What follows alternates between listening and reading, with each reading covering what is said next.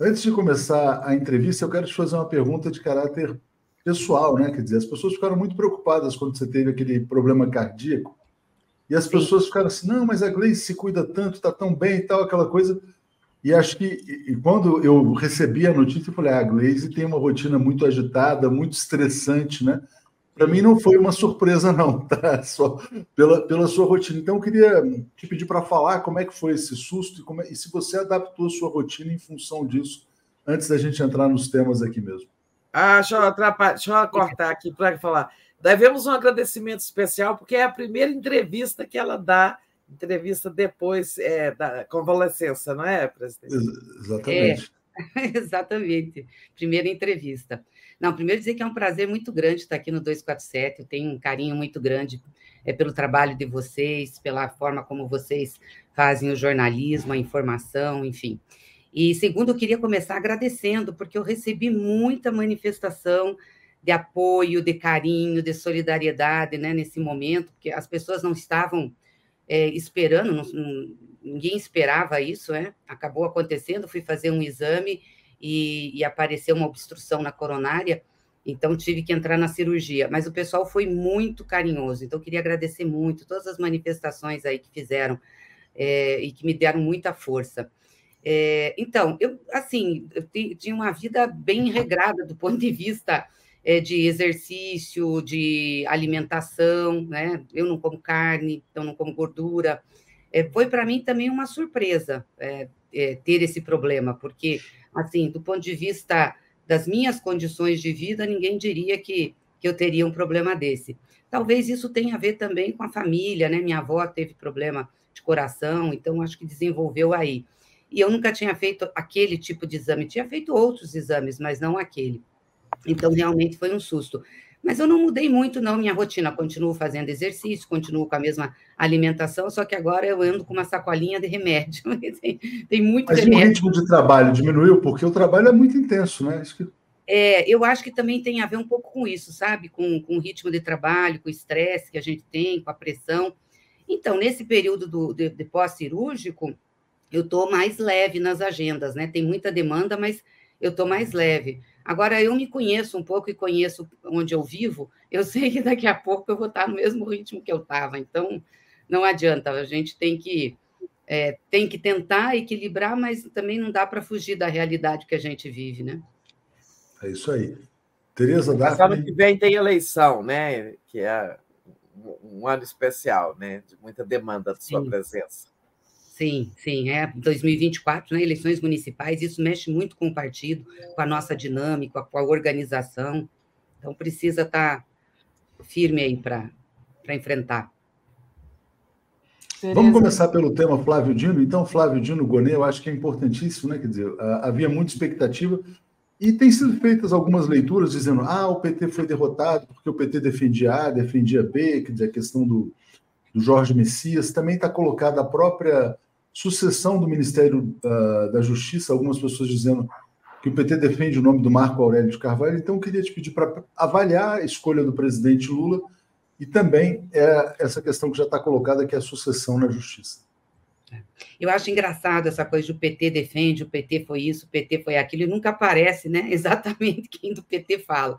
PT é um partido, claro, grande, então é, com muita gente, muitas lideranças, algumas lideranças falam algumas coisas e isso fica sendo interpretado como PT. Não, primeiro, eu acho que em relação ao STF, o presidente Lula tinha ali um conjunto de nomes, né, três nomes muito, muito bons do seu conhecimento, que estavam sendo é, veiculados e, e, que ele também acho que considerava para indicar para o Supremo. Então, ele tinha um bom problema ali de indicar entre esses três quem seria o nome. Não tinha uma campanha do PT, o PT nunca foi chamado é, organicamente, formalmente, para se pronunciar sobre isso. Também nunca participou dessas escolhas, nem nos outros governos do presidente Lula. Então, não tem essa do PT ser derrotado ou sair vitorioso. Né? Tem gente do PT que expressava preferência por esse nome ou por aquele nome, o que é normal nessas situações. Mas eu acho que foi muito boa a escolha do Flávio. O Flávio é um grande companheiro, um homem com muita experiência, né? experiência política, experiência jurídica, o que é importante também, e eu não tenho dúvidas que o Supremo ganha muito com a indicação dele. E ele é muito querido pelo pessoal do PT. por, pela nossa base petista, né? Vamos lembrar aqui que o Flávio era governador quando nós estávamos enfrentando a prisão do presidente Lula e foi uma das vozes ativas na defesa do Lula, no enfrentamento à desconstrução da democracia, à Lava Jato. Então, nossa base gosta muito do Flávio, acho que vai ser, vai ser muito bom. Em relação à PGR, eu acho que o presidente tinha mais dificuldades porque conhecia menos os nomes, né? Eu não conheço o doutor Gonet, tive com ele uma vez só, mas confio na indicação é, do presidente. Em relação ao ministério, aí especulação mesmo, né? Porque quem define, quem decide sua equipe é o presidente. Penso que ele vai tratar isso com muito carinho, considerar todas as possibilidades, mas ele está viajando, nós só vamos ter essa definição depois, eu acho que até depois é, do Flávio Dino ser sabatinado e, e, e, ser nomeado no Supremo. E sobre a, o desmembra, desmembramento do Ministério em Segurança Pública e você tem alguma então, notícia? Então, Daphne, essa é uma discussão que está acontecendo no PT. Eu, para te falar a verdade, não tenho uma posição clara sobre isso. Eu tenho muitas dúvidas. Às vezes acho que é melhor separar, porque aí você tem condições de realmente focar na segurança pública. Às vezes penso que não, porque é complementar as ações que, que ficariam no Ministério da Justiça. É um debate. E acho que o presidente também tem dúvidas sobre isso. Na campanha, nós chegamos a falar da criação da secretaria, né, do Ministério é, de Segurança, mas, assim, ouvindo muita gente, é, é, tem muita divergência sobre isso. Então, eu não sei se ele vai tomar essa decisão. Obviamente que se tomar é porque ele ouviu mais, inclusive, e fez o debate. Nós podemos levar uma contribuição do PT, mas nós não temos esse debate fechado. A Fundação Perseu Abramo está fazendo uma construção para o partido de uma política de segurança pública. Nós já tínhamos debatido na campanha, mas estamos readequando é, esse debate com especialistas, com o pessoal das polícias que militam no partido, e a gente espera, início do ano que vem, a gente apresentar ao governo uma proposta que o PT está elaborando. Claro que para ajudar o governo a debater esse tema também, que é uma coisa bem complexa, espinhosa, que não é simples de resolver. Né? Não é como os bolsonaristas achavam, só matar, sair matando os outros resolve a segurança pública. Muito importante isso, né, Gleise, porque fala-se muito que a esquerda tem uma dificuldade né, pela trajetória, pela, digamos, questão histórica, né, de termos enfrentado uma ditadura, termos polícias muito militarizadas, é, a esquerda tem uma dificuldade de lidar com esse tema da segurança. Aí você diz agora que o PT vai apresentar é, uma proposta de política de segurança, né? É, nesse momento tem, né, a gente está vivendo aí um, um, um, momento de muita explosão da violência, inclusive tem o caso da Bahia, estado que o PT governa há muito tempo. É, mas tem o caso gritante de, do Rio, de São Paulo, em suma, no país todo a gente tem essa explosão das organizações criminosas, etc. Você acha que essa questão é um elemento, a questão da violência, da segurança, é, que está é, contribuindo, digamos assim, para algum desgaste do governo, é, expresso pela, em algumas pesquisas, ou paralisar ou estancamento ou até redução da popularidade do presidente? Olha, esse é um tema que sempre preocupou a população e sempre foi um, um objeto de desgaste de governos, não, não só federal, mas também estaduais, né? Que é quem tem a responsabilidade objetiva de prestar segurança à população, que coordena as polícias, enfim, tem os instrumentos para isso. Eu acho que nós temos que debater esse tema, porque mesmo a direita que faz o discurso fácil, bandido bom é bandido morto, não tem uma proposta estruturada de segurança pública. É, o que, que Bolsonaro fez no governo de segurança pública efetivamente? Quais foram as grandes ações? Né? A não ser incentivar a matança, as entradas nas favelas, nas comunidades pobres, com a polícia, né? incentivar uma polícia mais violenta. Mas isso não resolveu o problema da segurança pública. E nem teve uma redução é, de violência é, no Brasil. Né? Ele, pelo contrário, incentivou as milícias, né, o que é muito ruim, incentivou a violência em si, né, a violência como instrumento é, de disputa territorial, inclusive, em muitos estados. Então, assim, é uma dificuldade que nós temos, mas é uma dificuldade que a direita tem também, né? porque se soubesse o que fazer, já tinha colocado para o Brasil uma política estruturada de segurança pública, e não fez. E era principal, o principal discurso dele, era a principal é, é, ação dele, programática, que ele tinha quando falava, né? e não conseguiu resolver. Então, não adianta a gente sair no desespero. Eu acho que tem que ter algo estruturado e que realmente possa combater o crime organizado, né? combater aqueles que fazem o tráfico, combater as milícias. E aí precisa de uma estrutura e precisa, sobretudo, de inteligência. Não é sair atirando que você vai resolver esse problema. Eu espero que a gente possa contribuir um pouco com esse debate, com essa proposta, porque ela está sendo discutida há muito tempo. Foi durante a campanha, nós retomamos agora é, para refazer, juntando gente que também está no governo, que é ligada ao partido, para refazer para que a gente possa é, apresentar é, para, para o governo uma proposta de segurança pública integrada. É, alguma, vou, vou, ler uma crítica aqui, Gleis, rapidamente sobre a questão Gonê, né? É, a Roseli mandando um abraço lá de Bremen, na Alemanha, dizendo: Genuíno foi brilhante. Boa noite. Em nome da governabilidade, Lula está criando corpos que não comer seus olhos. O PT tem que priorizar o trabalho de base, fazer política agora. Já já a gente traz outros comentários, mas eu queria voltar ainda ao tema Dino e Gonê, principalmente a questão do Flávio Dino e o perfil do Supremo Tribunal Federal. Algumas pessoas colocam o seguinte: quer dizer, que uh, o Supremo vem ganhando muito protagonismo, uh, vem ganhando um perfil político, né, e que o Flávio Dino, inclusive, reforça esse perfil no Supremo Tribunal Federal. O Keire de Alencar fez uma leitura que eu achei bastante interessante, dizendo que o Flávio Dino pode ser, guardados as proporções, para os progressistas, o PT de forma geral, o que o Gilmar Mendes durante muito tempo representou é, para o lado, vamos dizer assim, mais da centro-direita brasileira. Né? Tem um pouco essa expectativa também de que o Dino seja um protagonista político no Supremo, defendendo as bandeiras progressistas. E como é que você vê essa questão de um Supremo tão preponderante na sociedade brasileira? Não, primeiro essa discussão da, sobre política do Supremo. Veja, os ministros do Supremo são indicados pelo presidente da República. O presidente da República é eleito pelo povo e ele é eleito defendendo determinado programa e projeto para o país, certo?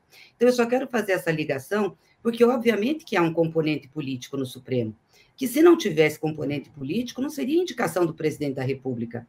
As pessoas subiriam ao Supremo por mérito, né? como, como é, uma consequência da sua carreira.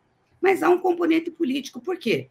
Porque a, a, as pessoas que forem indicadas pelo presidente têm que guardar uma relação com o projeto que foi defendido. Isso, para mim, é claro, isso acontece nos Estados Unidos com a Suprema Corte Americana, né? acontece em outros lugares.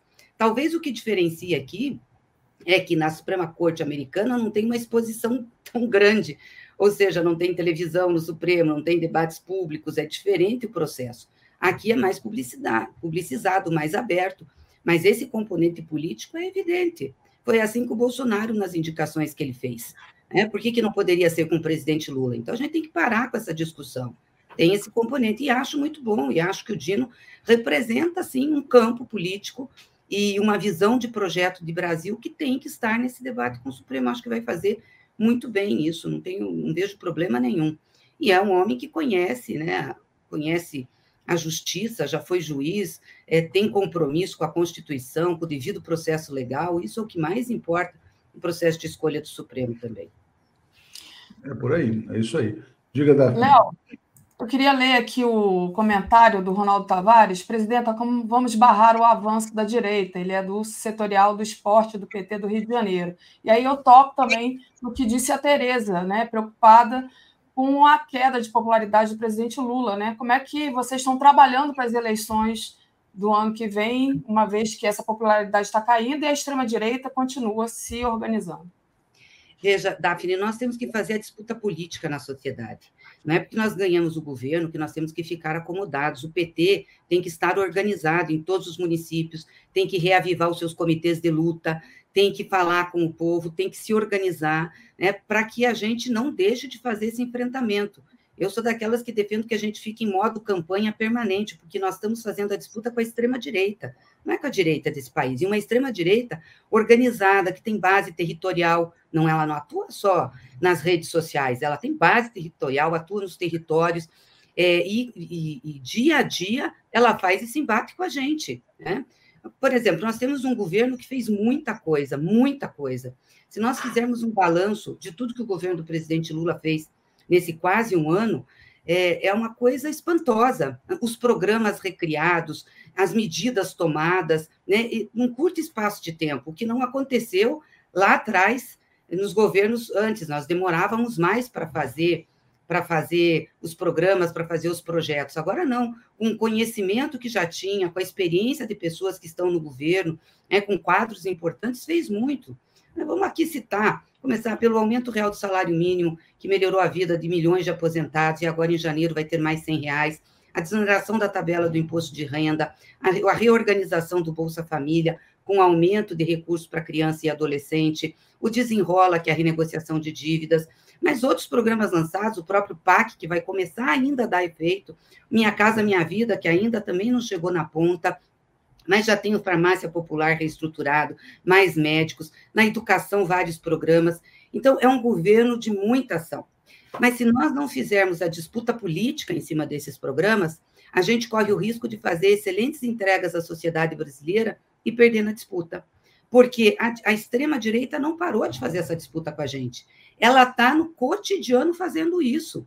Com toda a desgraceira em cima do Bolsonaro, e não foi pouca, questão das joias, é, é, os problemas de, de desvio de recursos no governo dele, os problemas com Queiroz, os atos antidemocráticos, as barbaridades que eles fizeram, eles conseguem se reposicionar e fazer essa disputa conosco. Então, nós não podemos deixar um dia sem fazer disputa política, sem demarcar e sem enfrentar essa gente. Nós temos que fazer isso no PT, mas nós temos que fazer isso no governo também. O governo tem que politizar suas ações, no sentido de mostrar por que está defendendo esse projeto e por que faz esses projetos, né? Senão a gente corre o risco de ter um governo com bons gestores e só. E a gente não foi nosso governo não é resultado de um concurso público, mas é de uma disputa política. Então, eu acho que a gente, o PT, tem que ajudar a fazer isso, está tá muito mobilizado, e o governo também tem, através dos seus ministros, através da, das políticas que faz, mostrar isso para a sociedade. Tereza. Olha, é, alguém há pouco aí na nossa comunidade falava de uma fala do Genuíno ontem no Boa Noite, e ela era muito convergente com isso que você está defendendo, que é a disputa, que você chama de disputa política, o ativismo permanente do partido né, na base da sociedade e fazendo a defesa do governo de modo concreto, etc. É, e a disputa com essa extrema-direita que está realmente aí tendo, tendo se, está se soerguendo, né? É, com todas as dificuldades que eles têm. Mas tem a institucionalidade também, então eu acho que é, é grande, é um desafio para um partido que chega ao governo, porque ele tem que estar é, na rua, digamos, e nas instituições. Né? E nisso, nas instituições, eu queria voltar àquele conflito é, do Senado com o Supremo Tribunal Federal, com a aprovação daquela PEC da semana passada, né? É, aquela em, em, em, que houve até o episódio do voto do líder do, do governo senador Jacques Wagner a favor de uma emenda que o PT não apoiava, que o governo não gostaria de ver aprovada, porque contrariou muito o Supremo e tal. Agora, essa PEC está lá na Câmara. É, a senhora é deputada também, além de presidente do PT. É, o, o Genuíno, por exemplo, fala muito que há, é preciso quem é, negocie alguma fórmula que não seja aquela que é que a, digamos, que propõe algum tipo de, de, de, de, controle do Supremo sobre as decisões monocráticas, que seriam realmente muitas, mas que também é, não seja daquele jeito, que ela, por exemplo, excepcionalize. Pode haver decisões monocráticas quando estão em risco direitos e garantias individuais e coletivas, né? Então, isso, o que, é que o PT vai fazer agora lá na Câmara? É possível que esse que o presidente Lira não ponha a PEC para votar, talvez esse dezembro, né? dificilmente acontecerá isso, mas em algum momento esse assunto vai voltar. Qual vai ser a, a postura do PT? Né? Vai tentar negociar alguma saída, alguma, alguma fórmula mais conciliadora? Olha, primeiro assim, não tem problema nenhum discutir isso, os papéis das instituições, nem do Congresso, nem do Supremo, nem do Executivo, há legitimidade nesse debate da sociedade. O problema é a oportunidade, o momento que se faz e por que se faz. Aquela PEC no Senado, eu já tinha falado lá atrás, antes, inclusive, de ser votada na CCJ, era uma PEC articulada pela base da extrema-direita no Senado, com uma represália, uma reprimenda ao que o Supremo estava fazendo e enfrentando dos atos golpistas. Essa é a realidade.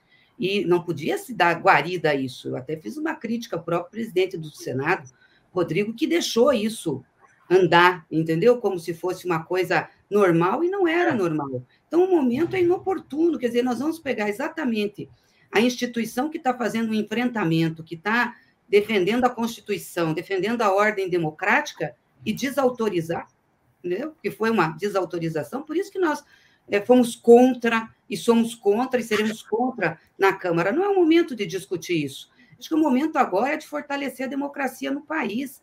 Não é porque nós ganhamos a eleição que a democracia está totalmente reestabelecida, que as instituições estão totalmente seguras. Então, nós temos que ter noção do momento que nós vivemos, do ataque que a extrema-direita faz, e que não é só no Brasil, é no mundo. Essa vitória na Argentina, a vitória na Holanda, estão se preparando para para disputar as eleições eh, americanas e, e o Trump lá está bem posicionado. Então, nós temos uma ofensiva da extrema-direita. Se a gente não compreender isso, nós vamos ter muita dificuldade. Né? Então, eu acho que é, é uma parte do Senado serviu a essa ofensiva da extrema-direita, o que está errado. Então, nós temos que saber, assim, ó, nós estamos numa guerra com esse pessoal.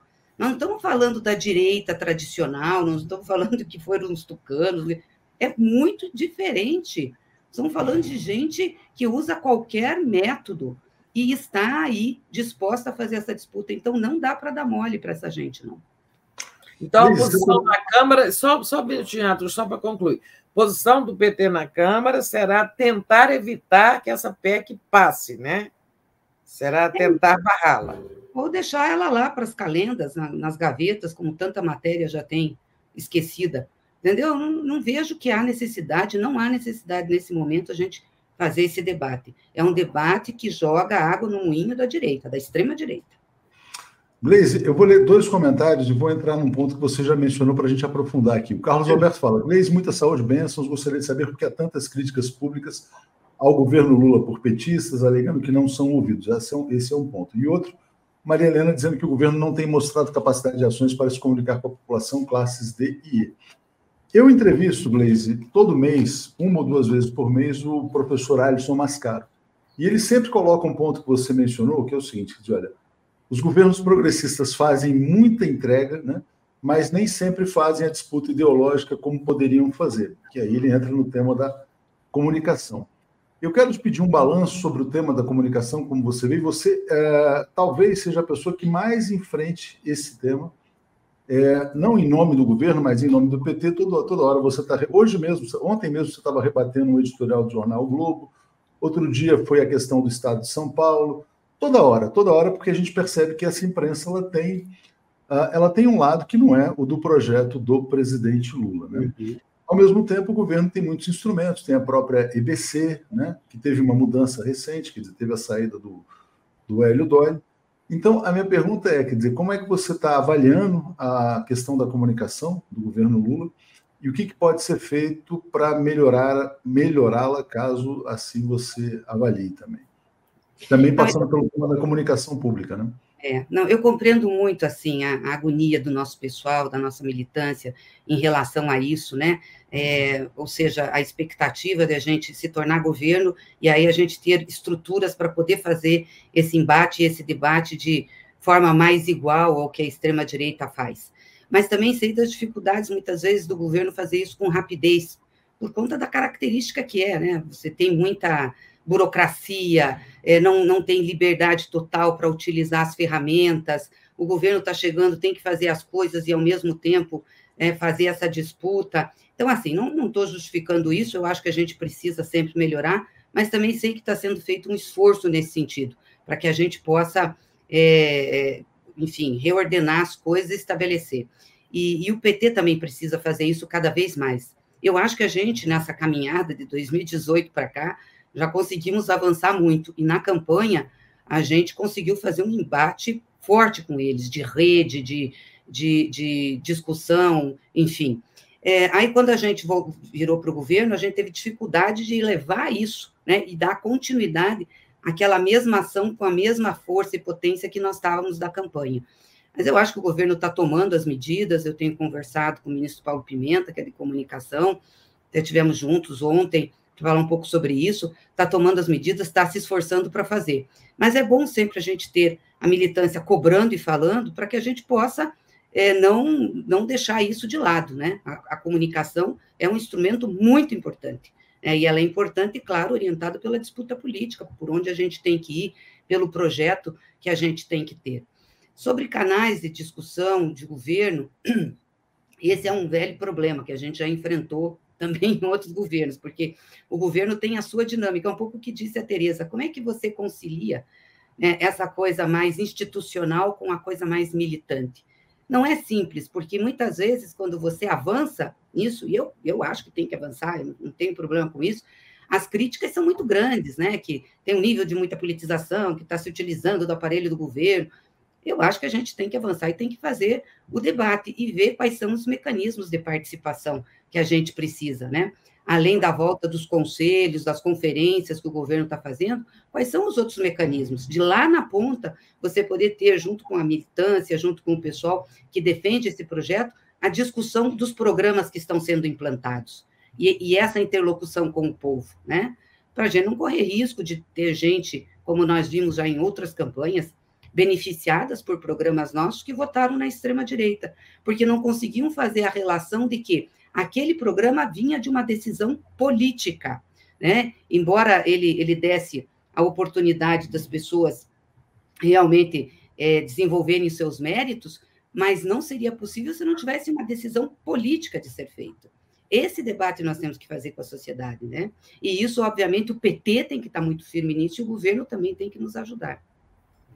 Ontem eu vi uma pessoa, só um minutinho, Daphne, só para a gente não mudar de assunto. É, eu ouvi uma pessoa dizer ontem que as duas pessoas que mais defendem o governo Lula são o ministro Flávio Dino e a Gleisi Hoffmann. E agora o ministro Flávio Dino vai para o Supremo. Então, já é um desfalque aí nesse né, embate, é, nessa tarefa né, de, de mostrar o governo para a sociedade. Você não acha que também a falta assim, é um, um, um apetite maior da maioria dos ministros para estar nisso que você, que você chama de disputa política e tudo mais?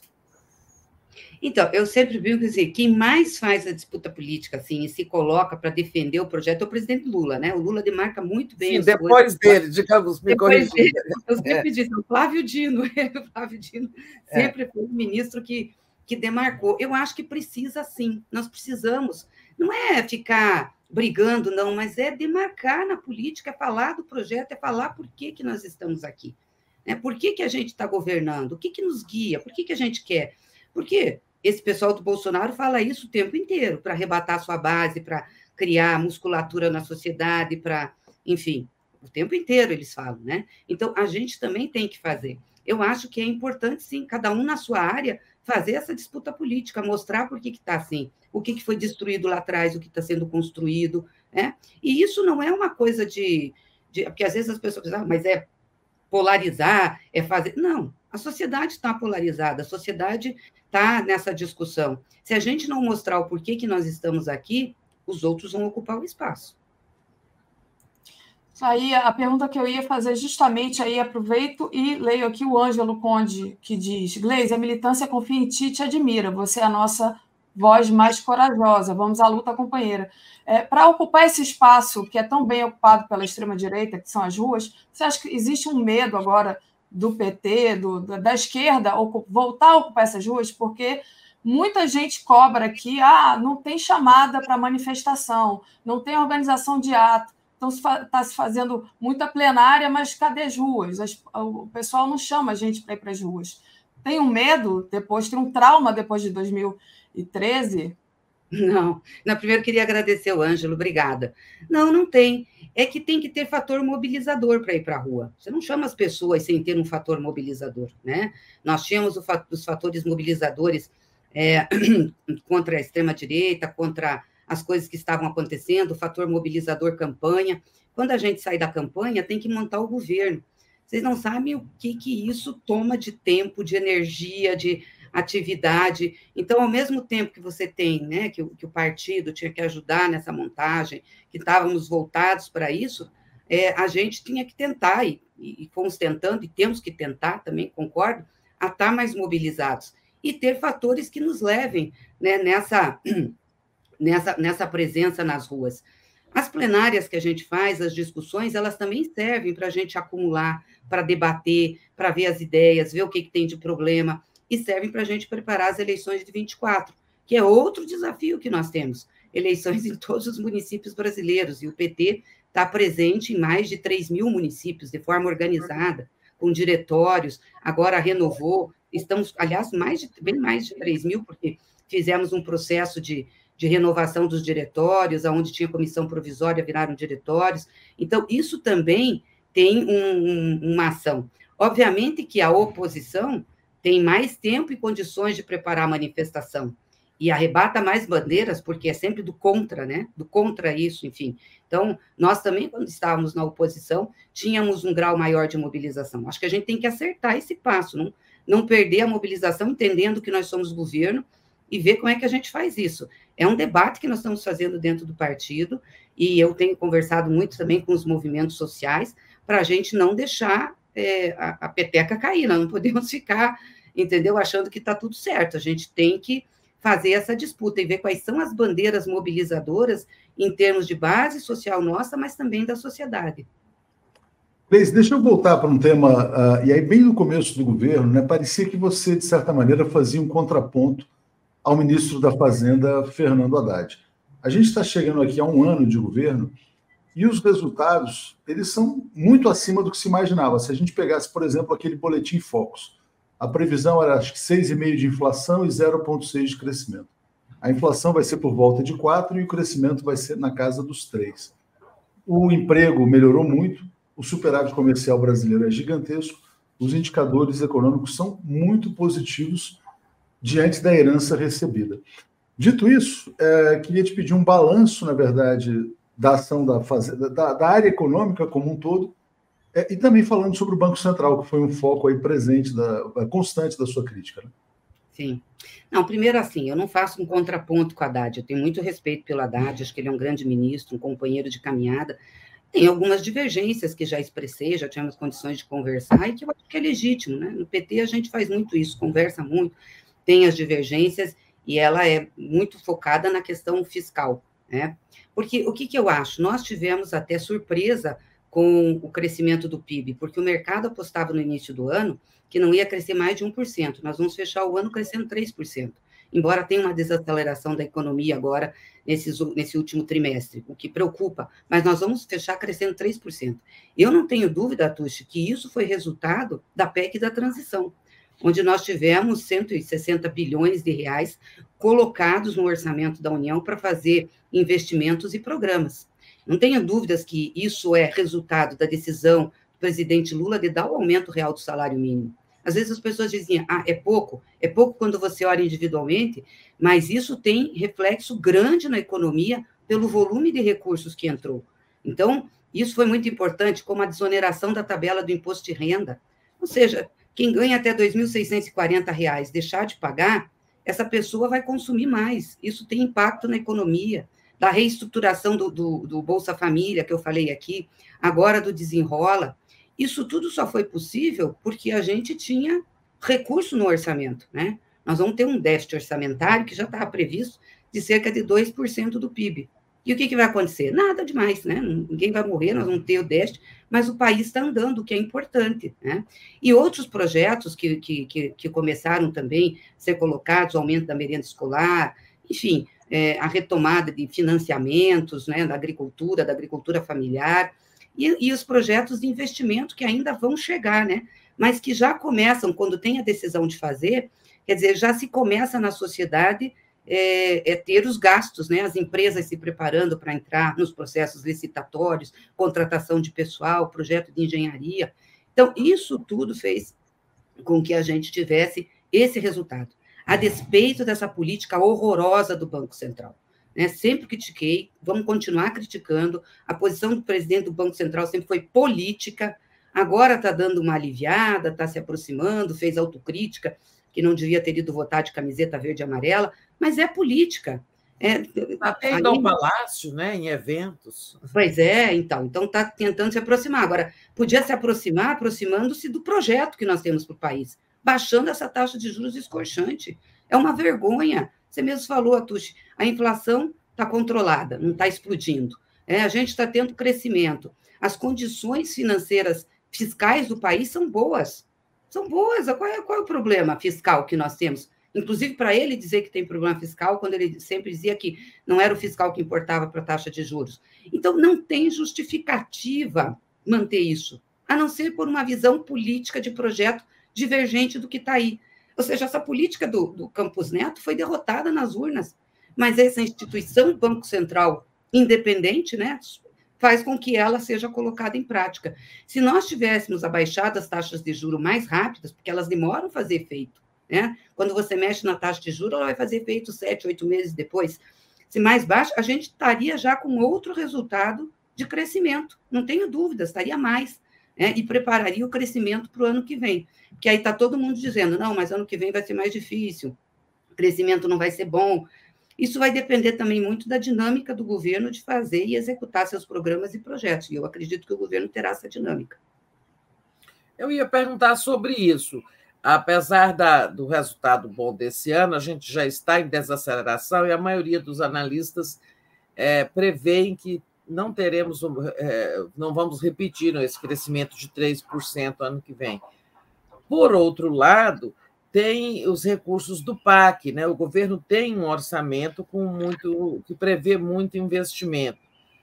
O presidente é muito, assim, muito voluntarioso no bom sentido. Quando no começo do ano falava em crescimento bem menor, ele dizia não, né? Ele, ele disputou o número com o FMI, é com outras previsões. Foi. A sua expectativa real é qual para o ano que vem, para a economia? Isso é importantíssimo para o PT também como partido, porque é um ano de eleição, né? Claro.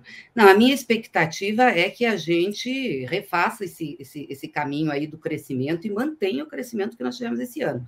Eu sei que os indicadores apontam isso, mas se eles apontam e têm preocupação, então nós temos que agir para não deixar isso acontecer. E que foi mais ou menos o que o presidente Lula fez esse ano. Né? Teve uma ação efetiva de governo para não deixar aquela visão de mercado, de que não ia crescer, é, acontecesse.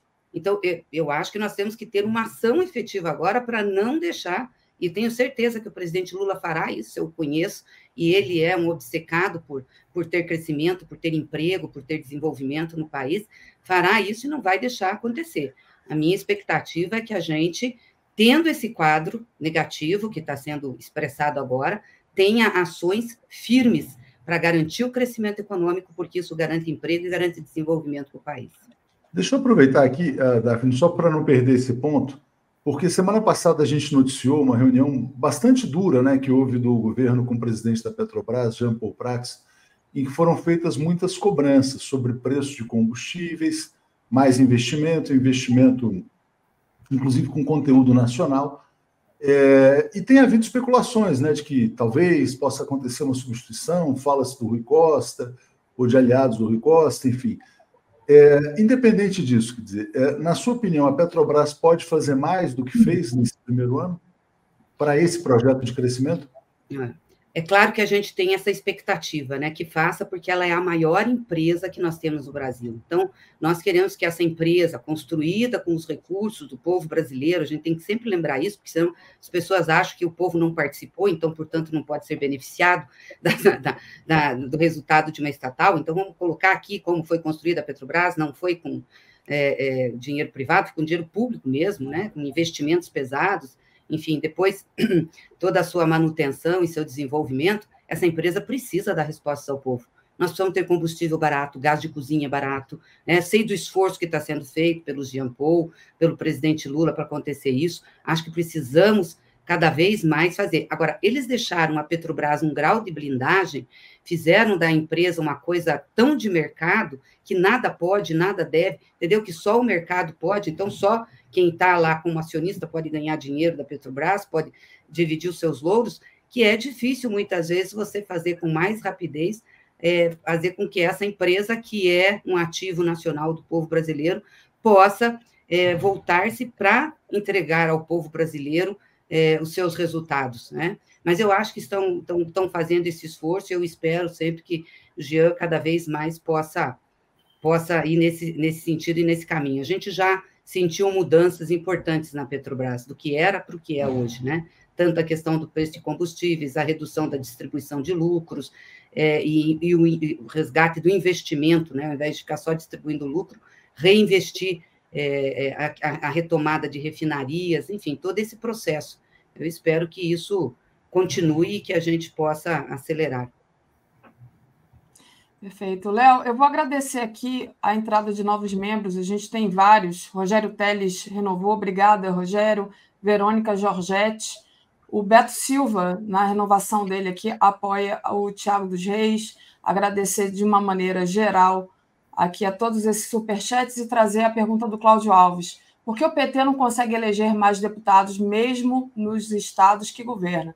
No Ceará, por exemplo, os dois deputados federais mais bem votados são do PL. Né? E aí eu queria pedir para você fazer um balanço desse cenário das eleições do ano que vem. Como é que vocês estão analisando qual é o cenário do PT?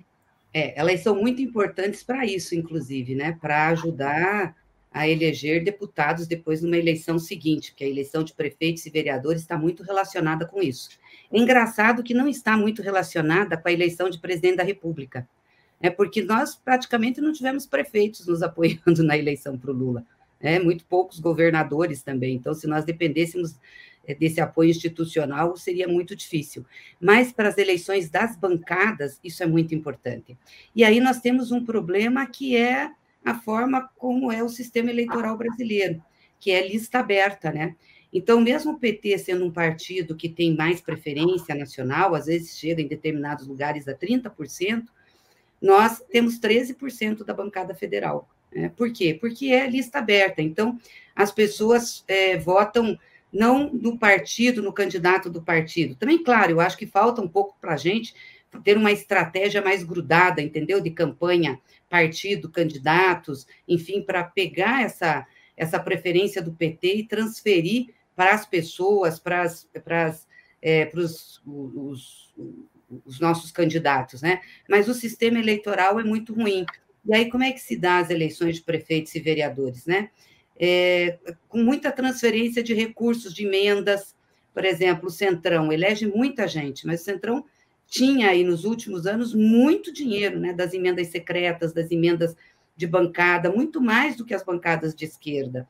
Então, ajuda muito né, também a, as prefeituras, e esses prefeitos ficam, muitas vezes, com a obrigação de pedir voto para aquele deputado. E aí é difícil, porque o prefeito chega, pede, principalmente nos municípios menores, ó, oh, o deputado está ajudando o município, quero pedir voto, a população acaba votando atendendo ao que o prefeito está pedindo, atendendo o que o vereador está pedindo. Então, nós temos realmente um desafio para a gente melhorar as, no as nossas bancadas de deputados. E aí a gente acha que agora essa eleição é importante. Não só a eleição de prefeito, que não vai ser uma coisa simples nem fácil, por isso que eu estou falando para vocês, né? E agora a gente tem também esse centrão, esses partidos aí integrando o governo, né? Como uma necessidade da nossa base na Câmara. Então, eles têm ainda mais visibilidade e instrumentos, é, mas nós queremos apostar muito na eleição de vereadores e vereadoras. E eu acho que o partido pode fazer boas bancadas, principalmente se apostar corretamente na diversidade da, da população brasileira. Elegendo, tendo muitas candidaturas de mulheres, nós estamos trabalhando muito para isso, para estimular a candidatura de mulheres, as candidaturas de negros, negras, candidaturas de jovens, de LBTs, ou seja, é, dessa diversidade, e isso fala com uma parte grande da população. Então, eu acredito que se a gente aumentar nosso número de vereadores, né, pessoas que são comprometidas com a luta, com a causa, a gente pode ter um reflexo melhor nas nossas bancadas em 2026. Tereza. Oh, deputada, é, bom, eu queria até pedir a, a Daphne que depois lesse a mensagem do nosso artista autista, João Pedro, que ele passou uma mensagem. Ah, teve, eu posso poder estar comigo aqui, olha, olha só, ele mandou uma mensagem bem interessante. Aliás, ele está virando uma celebridade mundial, né? Ele está dizendo: ó, Bom dia, minha querida amiga Gleise, amo você, tenho alegria de ser seu amigo, contato com você. Quero dizer que tenho alegria em ser filiado ao PT, Partido dos Trabalhadores. Ano que vem participarei das eleições, se der certo, vou rodar o estado da minha Bahia inteira, junto com meu amigo Jerônimo Rodrigues. Inclu inclusive, uh, estou vendo se algum amigo meu pode me ajudar a levar na conferência eleitoral do PT. Quero muito ir. Ele me pediu para ler esse comentário. E, Gleis, no fim de semana, ele fez uma, um desenho, ele fez uma postagem né, sobre a questão do autismo e ele foi retuitado pelo Tedros Adhanom, né, que é o diretor-geral da OMS. Então ele se mexe muito, ele já virou embaixador do autismo na Bahia e acho que ele ainda vai ser embaixador do autismo da Organização Mundial de Saúde. É uma figura. Ele Mandando é um querido. E a gente aqui tem orgulho dele estar afiliado no PT e está super convidado para a conferência. Nossa conferência é dia 8 e 9. Não queremos que você esteja na conferência, assim, João. Vai ser muito legal.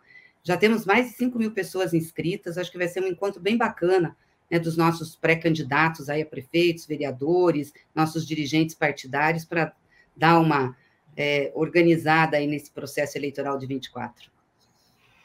Eu posso fazer uma pergunta, Tereza? Você vai fazer alguma agora? Porque Não, pode um... fazer, depois eu volto. Tá, eu, eu, tenho um tema que eu queria te perguntar, porque é o seguinte, quer dizer, quando o presidente Lula tomou posse para o terceiro mandato, muitas pessoas tinham uma certeza, não, a Gleisi será ministra, quer dizer, o resto a gente não sabe, mas a Gleisi seria e houve esse arranjo, quer dizer, que você seguiu à frente do Partido dos Trabalhadores e muito combativa, né? sempre, na verdade, fazendo a defesa do governo também. A gente tem visto alguns sinais de que o governo pode entrar numa nova fase aí, a partir do próximo ano, com algumas mudanças. É sempre normal, isso sempre acontece em governo. É, e queria te perguntar se você tem expectativa de passar para o governo também, né, em algum momento, é, e se também, no ano que vem, a agenda do presidente Lula vai ser mais voltada para dentro do que para fora. Esse primeiro ano foi muito marcado pela retomada da imagem do Brasil, que estava arrasado. O Lula está fazendo uma viagem longa, né? ele vai voltar só acho que 5 ou 6 de dezembro, uhum. mas ano que vem vai ter muita inauguração do parque, enfim. Então são duas coisas. Se a partir do ano que vem é mais agenda interna, e se você também espera ou imagina uh, ter um papel mais direto na questão do governo. Deixa eu só acrescentar alguma coisa, porque é dentro da sua pergunta.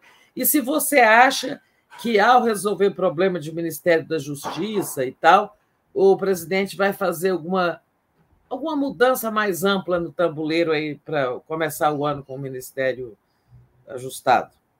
É, isso eu não sei, Tereza. Não tenho conversado com o presidente sobre isso e acho que ele também nem tem tá. conversado sobre isso no geral, não sei. Não então, tenho expectativa, é, não tenho nenhuma expectativa de ir para o governo.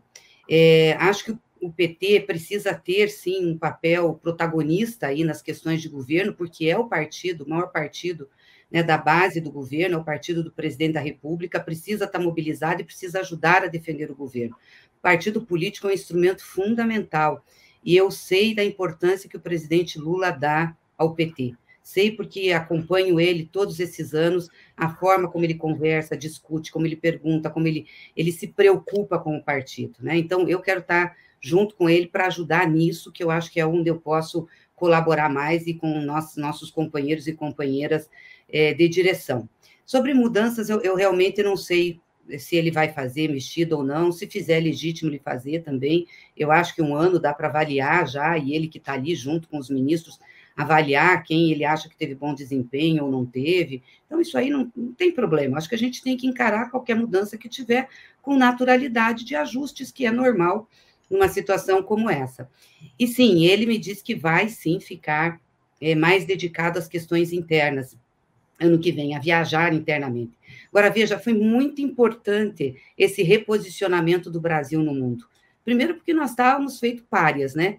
O patinho feio de tudo. Ninguém queria conversar com o Brasil, nem estar tá aqui, nem estabelecer relações, porque a condução do Bolsonaro de política externa é uma catástrofe, né? Era para exatamente eh, deixar o Brasil isolado. Um país como o Brasil, grande, continental, quer dizer, a importância que tem na América do Sul, na América Latina, ficar de lado. Então, ele apequenou demais, né? Nossa posição internacional. Então, o presidente que tem todas essas relações, tinha que colocar de pé de novo isso. Agora, importante também com isso é que todas essas viagens têm um componente comercial, ou seja, de atrair investimentos, de trazer coisas para o Brasil, de levar os nossos produtos. Então, esse ano foi um ano também de preparação para tornar o Brasil atrativo de novo a grandes investimentos. E isso está acontecendo. Está né? Acontecendo. O Brasil começa a ter, é, de novo, é, é, é, vontade dos investidores estarem aqui, né?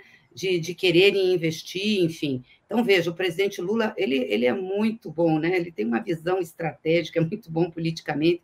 Quer dizer, eu reposiciono, ocupo esse ano para realmente é, recolocar o Brasil no comércio internacional e como um atrativo de investimentos, ao mesmo tempo que vai reestruturando todos os programas. E agora, ano que vem, ele se dedica a andar pelo Brasil para ver como esses programas estão sendo executados, de que forma isso está sendo feito, se precisa é, avançar, quais são os projetos que precisam ser recolocados. Então, eu acho que vai ser muito importante essa, é, é, é essa rodada dele pelo país ano que vem.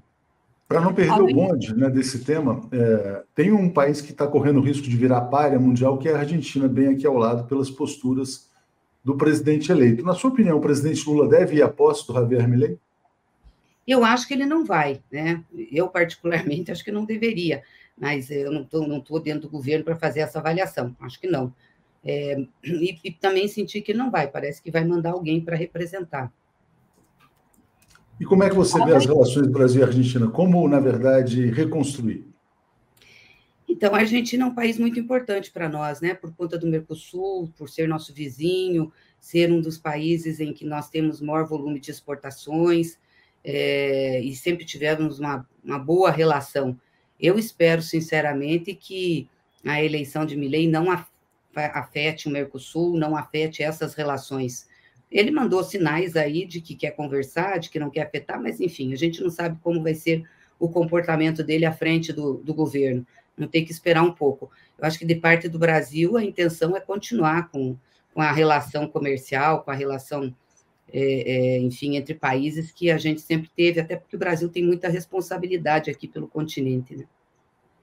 Além dessa, dessas viagens, né, voltando ao tema das viagens, é, de trazer investimentos para o Brasil. É, nessa viagem específica que o Lula está fazendo agora, ele vai ter reuniões bilaterais com o Papa Francisco, o secretário-geral da ONU, né, o presidente da França, de Israel, e também vai se encontrar com o primeiro-ministro britânico, um representante da União Africana, e aí, entre os temas que vão ser abordados estão é, a guerra entre Israel e Hamas, o combate à pobreza o aquecimento global. Eu queria uma, um comentário seu a respeito dessa questão da Palestina, Glaze, porque isso é importante que o Brasil se posicione, que o governo Lula se posicione. Como é que você está vendo o posicionamento do governo Lula em relação a essa questão, que é muito delicada, né? E acrescentando, Glaze, o caso do Breno Altman também acho que é importante, né, que está sendo alvo de uma ação de censura. Sim, Sim.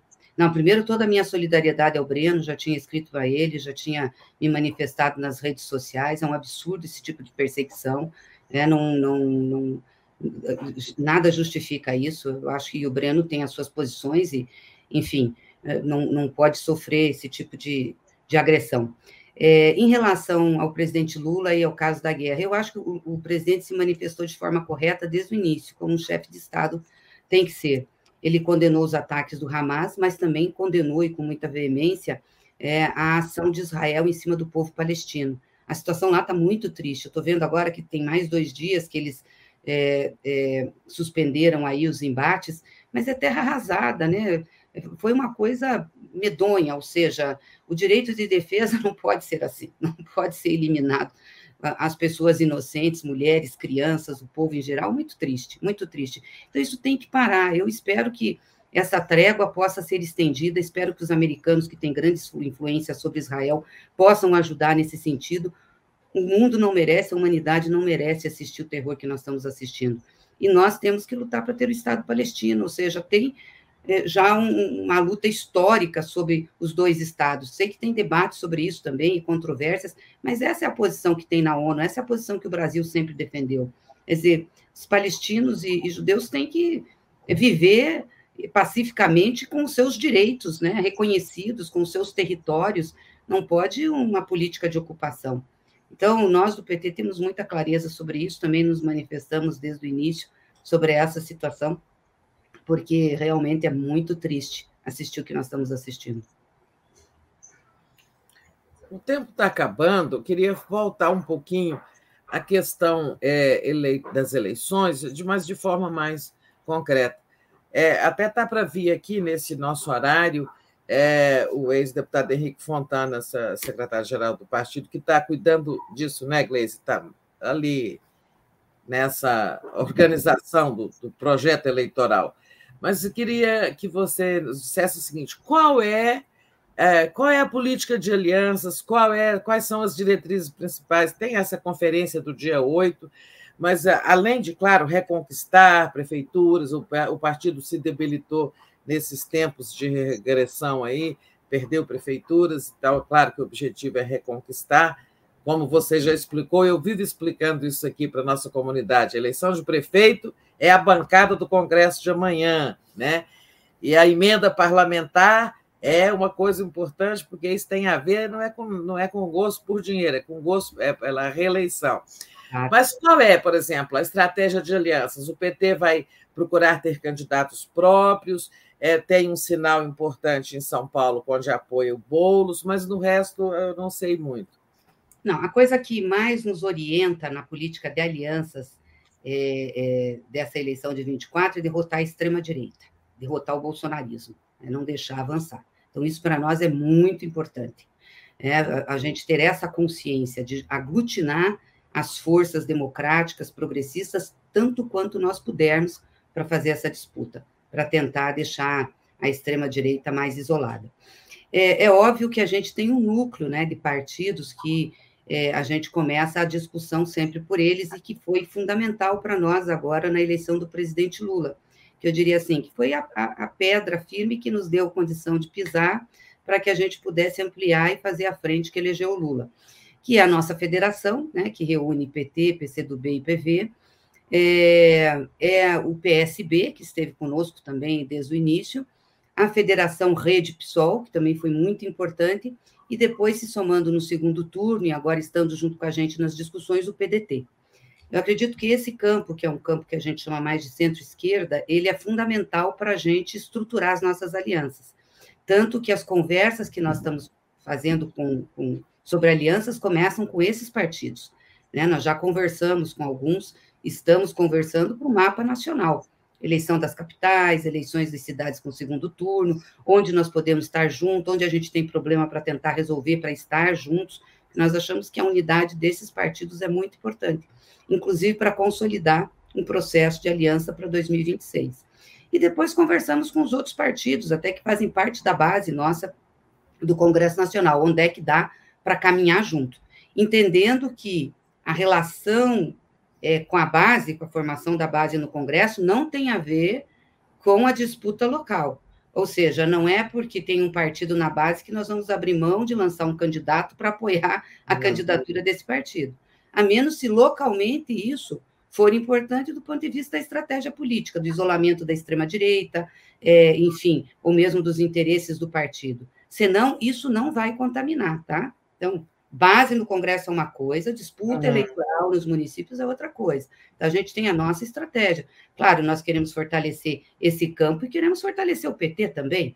Né? Nós queremos que o PT saia bem é, é, dessa, de, dessas eleições. Né? Então, nossa estratégia é um pouco essa, de ver onde nós temos a viabilidade das candidaturas, como construir isso e construir as nossas chapas de vereadores e vereadoras. Gleise, nosso tempo está esgotando, eu quero compartilhar com você aqui o resultado de uma pesquisa que a gente fez dentro dessa live com a seguinte pergunta: quem deve suceder Flávio Dino no Ministério da Justiça? Né? E aqui, segundo o nosso público, deu Marco Aurélio Carvalho, 45%, Ricardo Lewandowski, 21%, Simone Tebet, 8% e o Ricardo Capelli, 25%. Então está aí a nossa pesquisa interna. Vou te pedir, não sei se eu te peço para votar também, seria um pouco. para comentar. Só comentar, vamos dizer assim. Ah, faz parte da vida, eu acho legal as pessoas se movimentarem, discutirem, colocarem opinião, mas obviamente isso depende do presidente Lula, né? Ele que sabe como fazer o governo, enfim. Ele tem também muita sensibilidade, ele ouve muito, tenho certeza que vai ser uma solução boa. É isso aí. Obrigado, viu, Gleise? Daphne, não sei se você tem algumas coisas finais antes da gente encerrar. Eu queria, eu queria talvez deixar o espaço para ela falar algo que ela tenha deixado de falar e que ela considera importante é, para ela fazer o encerramento. Tereza, você tem alguma. Não, não, vamos deixar para. Acho que As gente... alegações finais da Gleise. É, alegações finais. Não, acho que a gente falou quase de tudo aqui, né? Ou de tudo, assim, deu um, um, giro legal aí sobre governo, política, partido. Eu queria agradecer esse espaço, agradecer a oportunidade de estar com vocês, né? Cumprimentar a Daphne, a Tereza, o Atush, cumprimentar de novo o 247. Eu acho que tem que ser tornado um portal de grande referência né, no debate da política, na informação, com muita qualidade.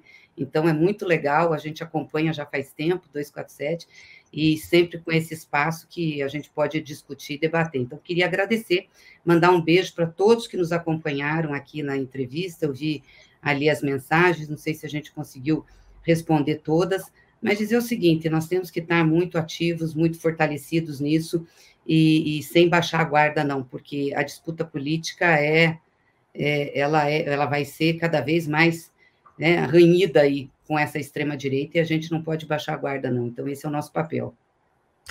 Obrigado, Obrigada. Até a próxima. Valeu. Até. Obrigadíssima. Tchau. Até. Valeu. Tchau.